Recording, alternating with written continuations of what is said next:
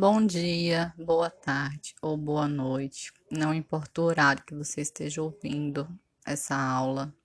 Eu fico feliz que você tenha reservado um momento do seu dia, que eu sei que é bastante atarefado, para se dedicar aos estudos.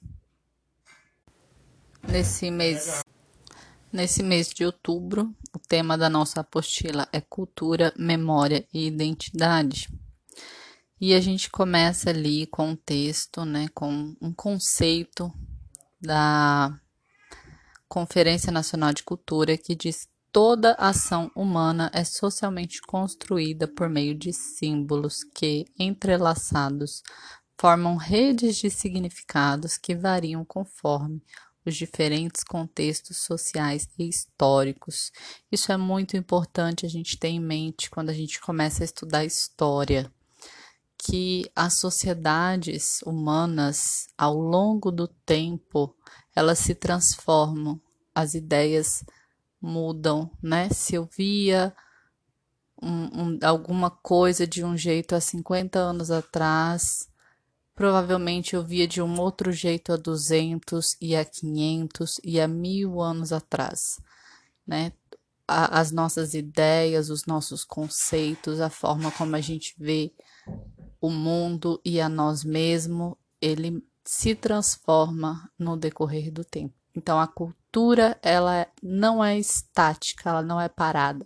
Ela está em constante movimento.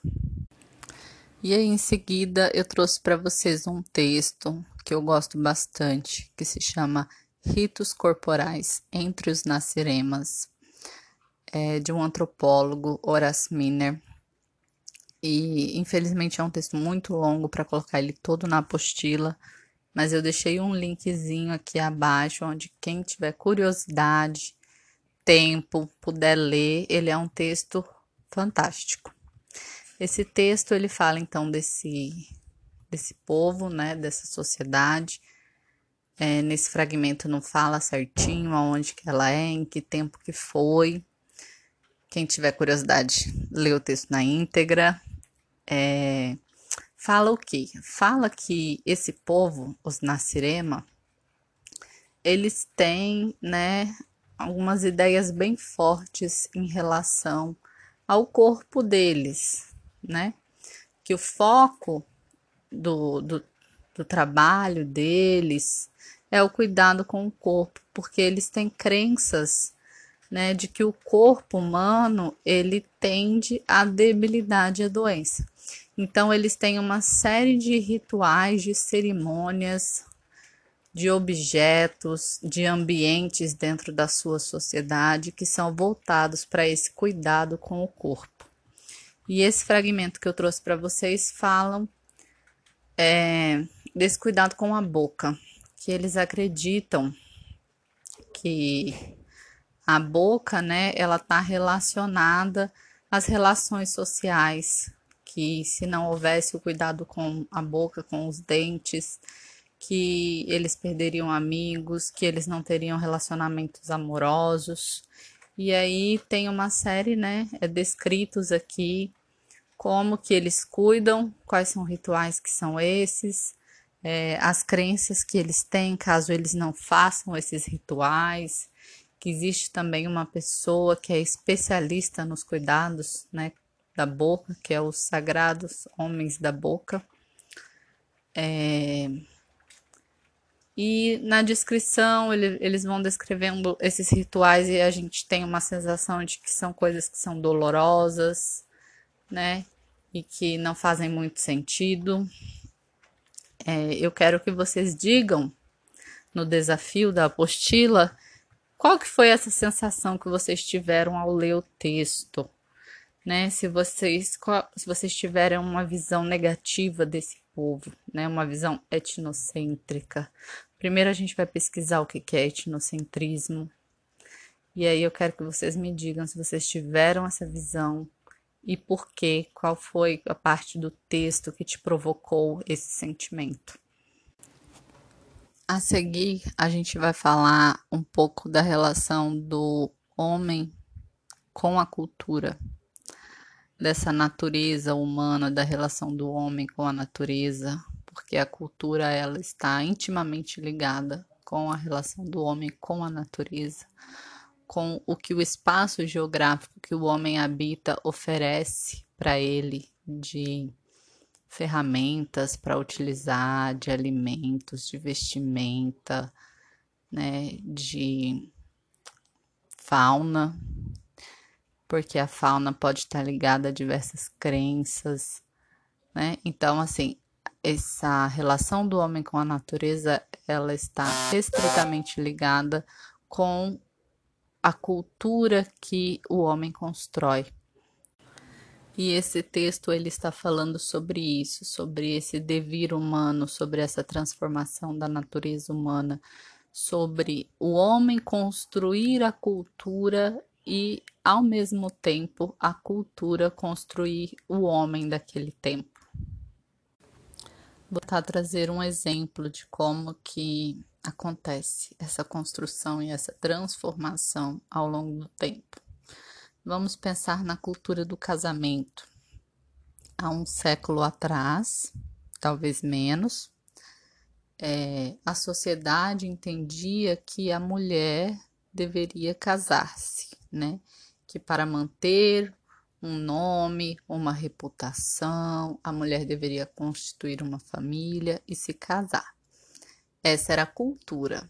A partir dessa cultura, as meninas que nasciam, elas eram criadas, né, com essas ideias formadas, né, a mãe, o pai ali desde pequenininho falando, olha, quando você chegar em determinada idade, você vai buscar um noivo, vai se casar, constituir uma família, é assim que deve ser, né?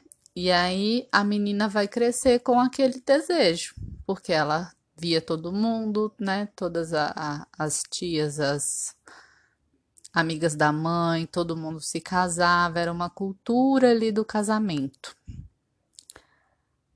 Uma ou outra pode ter começado a não achar a ideia interessante, começou a escrever sobre, outras começaram também. Não, mas a gente deveria ter outras opções. Eu não quero ser mãe, esposa, eu quero trabalhar. Uma ou outra foi ali saindo dessa regra e aos poucos essas umas ou outras aumentaram e aí, muito possivelmente, elas não criaram as suas filhas dentro deste pensamento, ou muitas vezes até mães, né, mulheres que se casaram e tiveram casamentos muito ruins, muito frustrantes, buscaram criar suas filhas também com uma outra ideia. E aí, essa ideia da necessidade, da obrigatoriedade da mulher se casar para ter um nome, uma honra, etc., ela foi mudando e as meninas nascendo a partir dessa transformação também já vem com ideias diferentes, né? Não quer dizer que ninguém vai mais casar, mas elas, elas têm outros desejos, porque elas não foram criadas nessa cultura que diz que a mulher deve se casar. É, o texto, então, traz também alguns significados de cultura, né? Segundo o autor, cultura pode ser entendida num sentido bem amplo como um conjunto de práticas pelas quais os homens e mulheres agem sobre e transformam o que está na natureza, tornando-se corresponsáveis com a natureza pelo mundo humano e pela humanidade que constrói. É, em segundo, um segundo conceito de cultura seria a forma de viver dos humanos em grupos sociais.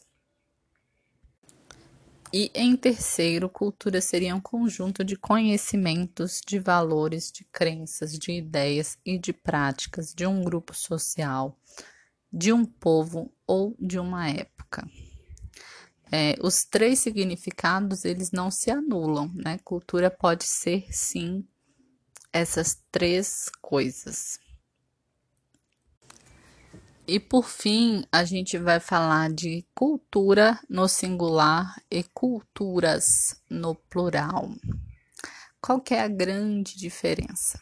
Cultura pode ser é, esses elementos todos que me fazem ser singular.